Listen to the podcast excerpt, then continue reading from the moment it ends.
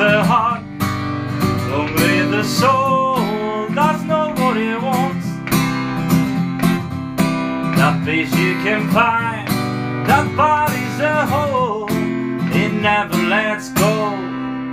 Bienvenidos a Directos al Mundial. Soy Héctor Martínez y vamos a ver lo que ha dado de sí este cuarto día de competición. Empezamos con el Costa Rica-Serbia, que se ha jugado a las 2 de la tarde en Samara. 0-1 ha ganado Serbia, gol de Kolarov de falta directa. Los dos equipos han tenido ocasiones en la primera mitad, pero el marcador no se movería hasta la segunda parte. Una falta del veterano jugador de la Roma, Kolarov, un golazo imparable para que los Navas adelantó a los balcánicos. Costa Rica se ha visto obligado a atacar y lo ha hecho pero con poco acierto. Los serbios han sabido defender ese gol hasta el final con, con mucho poderío físico. El partido que ha terminado la primera jornada en el grupo E ha sido el último del día. Brasil-Suiza en Rostov. Ha empezado Brasil apabullando con un dominio absoluto a, a Suiza hasta el minuto 19 que ha metido un gol Coutinho. ¿Y cómo ha sido ese gol? Pues si digo Coutinho, todo lo tendréis en la retina. Desde fuera del área, por toda la escuadra. un golazo. Y desde ahí, Brasil paso atrás. Está Brasil de Tite, amarrar un poquito. ¿Y Suiza qué ha hecho? Pues poco a poco se lo ha ido creyendo. Y se ha echado para adelante, y se ha echado para adelante, pero bueno, en la primera parte tampoco ha tenido muchas ocasiones, pero simplemente parecía que, parecía que podía llegar el empate. Un empate que ha llegado en el minuto 4 de la segunda parte, cuando Shakiri ha botado un córner desde la derecha, que ha rematado Zuber en el área pequeña. Ahí ha sido cuando Brasil ha ido a por el partido, se ha dejado de tonterías, pero los suizos han estado muy listos y a base de faltas constantes, estas pequeñas faltas que, que nunca son tarjeta, pero han podido con ellos. Sobre todo Berami, partidazo de Berami, que ha anulado a Neymar completamente. Un Neymar desconocido, se le estaba esperando, igual que a Messi el otro día, y no ha habido nada de Neymar. Aún así, Brasil ha tenido la oportunidad de llevarse el partido en los últimos cinco minutos. Han tenido tres ocasiones, una de Firmino y otra de Miranda en el 90 y una última de Renato Augusto en el 95. Al final el marcador no se movería. Empate a uno. Y me gustaría destacar algo de, de esta Brasil de Tite. Un mes antes de empezar el Mundial sabíamos no solo la lista, sino hasta el 11 con el que iba a salir. Y en ese 11 estaba jugar con ese doble pivote en el centro del campo con Casemiro y, y Paulinho. Pues bien, lo que yo pensaba que iba a ser algo innegociable para Tite, que iba a mantener ese doble pivote hasta el final del campeonato, resulta que en el 65 ya había cambiado a los dos. Cierto es, no han tenido su mejor día, pero necesitaba a alguien que jugase a la pelota. Bueno, los cambios han sido Fernandinho, Fernandinho y Renato Augusto. Tampoco, pero no sé, me ha parecido algo a destacar. No pensaba que fuese a renunciar tan pronto a, su base, sobre todo en el centro del campo. Brasil pienso que ha pagado la racanería de conformarse con el 1-0 en el minuto 20 de partido, cuando justamente durante este tiempo ha barrido a Suiza. Incluso creía que, que, Brasil iba a dar un golpe encima de la mesa, iba a por Suiza, iba a meterle tres, o intentarlo, y a decir, aquí estoy yo, un candidato firme a la Copa del Mundo, y sin embargo, sin embargo ha sido todo lo contrario.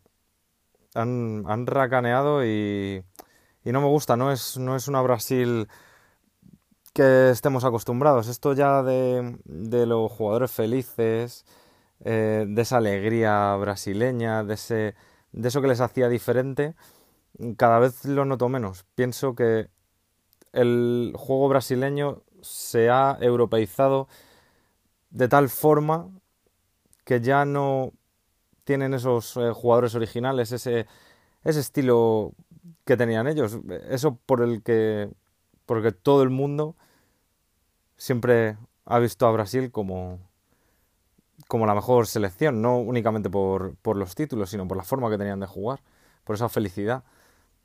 Pero esto se va desvaneciendo. Mm, yo no sé si es porque cada vez más jóvenes los jugadores brasileños viajan a Europa o por estas últimas elecciones en, los seleccionadores brasileros. Creo que este tema eh, bien merece un debate y, y me lo apunto para la semana que viene. Así es como queda la clasificación del grupo E tras la primera jornada. Serbia, primera con tres puntos. Brasil y Suiza con uno. Cierra el grupo Costa Rica con cero. Los próximos partidos serán Brasil-Costa Rica, Serbia-Suiza. Y vamos ya con el primer partido del grupo F, que ha enfrentado a Alemania y México en Luzhniki. Y el sorpresón del día. Alemania 0, México 1. Gol de Irving Lozano. Alemania desconocida. No hemos visto el juego de Token y ese juego que la hizo campeona del mundo.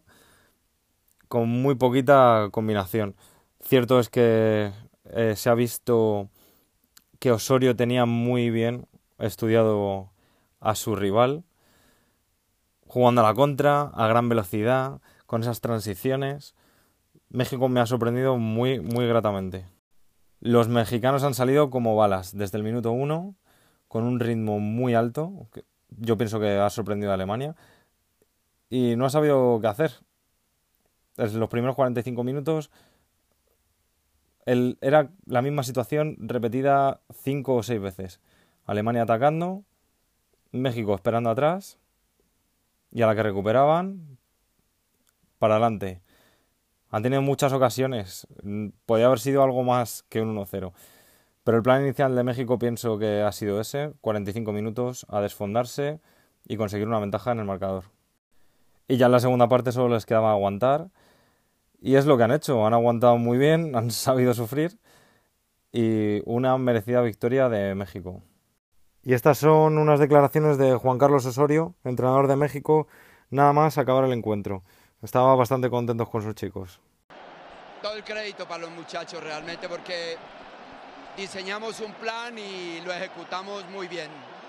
Eh, la estrategia era tener posibilidad en el inicio de la salida de juego, aéreo con Jesús Gallardo, extraordinario. Y después jugar a transiciones de defensa-ataque. Yo creo que replegamos muy bien, manejamos muy bien el, el comportamiento de ellos de interiorizar a los jugadores de banda y del 4-2 del 4-2-3-1 básicamente con los tres de, de, de adelante cerrados y por fuera con dos más, nosotros con los extremos contrarrestar eso y Irving tuvo un desgaste, aparte del gol extraordinario contra Kimmich y por el otro lado yo creo que Miguel cumplió muy bien. Entonces cuando yo creo que tuvimos muy buenas transiciones y muy buenas posibilidades de hacer gol, desafortunadamente no, no les pudimos liquidar el partido, pero la final la verdad creo que eh, los muchachos extraordinarios y el comportamiento del del equipo, la solidaridad, el compromiso, la entrega, la determinación de competir contra los campeones del mundo, yo creo que nos dio muy buenos resultados. Recordamos que este grupo F termina con el Suecia-Corea del Sur mañana a las 2 de la tarde. Hoy hace cuatro días desde que empezó el Mundial y cuatro días desde que arrancamos con este podcast. Hoy he recibido un par de preguntas eh, por la, mediante la aplicación con la que grabo todos estos audios, que se llama Anchor. No os lo he dicho, pero podéis enviarme todo lo que tengáis, alguna pregunta, si queréis expresar vuestra opinión, incluso si queréis participar. Para esto simplemente tenéis que descargaros la aplicación Anchor, buscar el nombre de este podcast directos al Mundial. Y en la esquina superior derecha me podéis mandar un mensaje de audio con cualquier duda que tengáis o si queréis preguntar. Yo estaré encantado de contestaros. Adelante con las preguntas, vamos allá. Hola Héctor, me gustaría saber qué opinas sobre el pinchazo de las favoritas en este Mundial. Ha sido hoy Alemania, España empatado, Argentina y Brasil más de lo mismo. Bueno, quería saber tu opinión. Saludo y gracias. Hola Celia, pues lo que es sorprendente para mucha gente, para mí creo que ya no lo es tanto. El, el fútbol y la globalización del fútbol hacen que estas pequeñas selecciones hayan crecido bastante y que no se conformen simplemente con estar presentes en un mundial, sino que quieren luchar y quieren ganar y quieren llegar lejos. Un ejemplo de, de esto es Islandia, llegando lejos en, en la Eurocopa de Francia, contra todo pronóstico, y el otro día empatando contra Argentina, una bicampeona del mundo. Cada vez es más difícil y, y aquí hay que hacer valer ya no solo el escudo, sino hay que jugar mejor que el rival y, y hay que ganar. Y no hay que no hay rival pequeño. Vamos a tirar de tópico para cerrar. Hola Héctor, mi nombre es Álvaro y quería hacerte dos preguntas sobre el Mundial. Bueno, la primera es que qué jugador te está pareciendo más determinante en toda la fase de grupos y la otra es qué selección piensas que va a dar la campanada. Venga, gracias.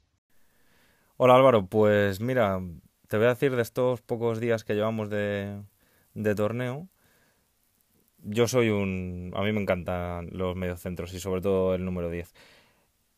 Entonces diría que el peruano Cristian Cueva ha sido el que más me ha llamado la atención y el que pienso que supo entender lo que necesitaba su equipo en ese momento.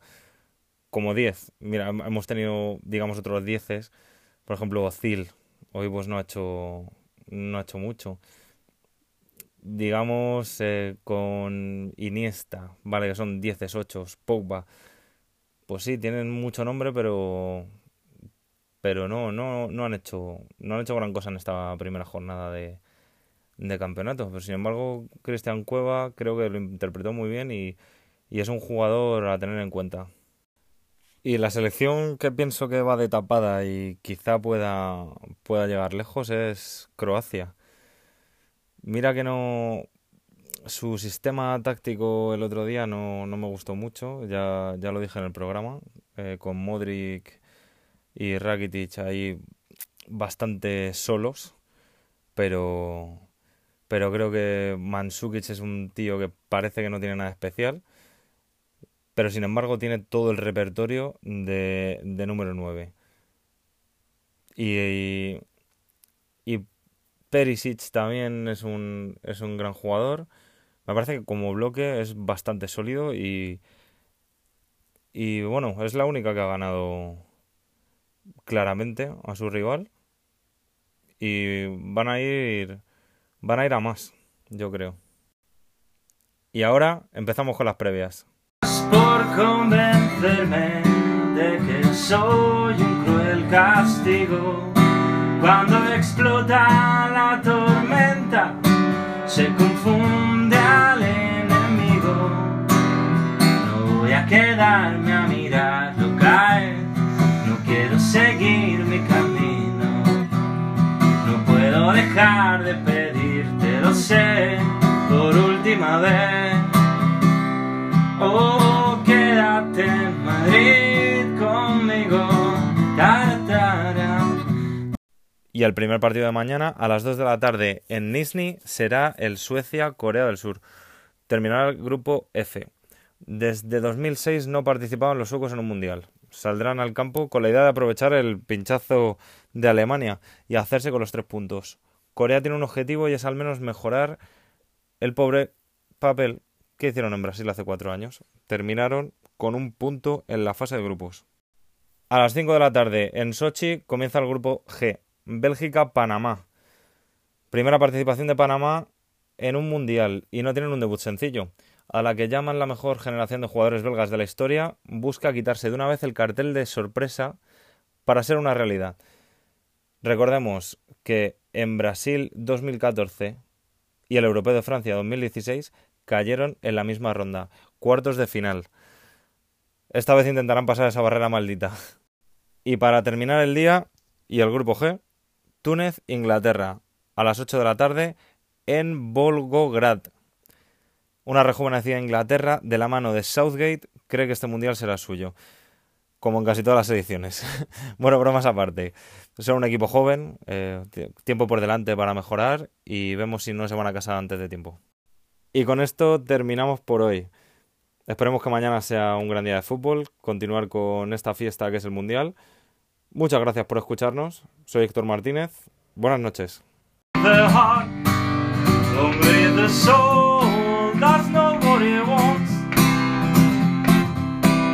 place you can find. Nobody's a hole. It never lets go.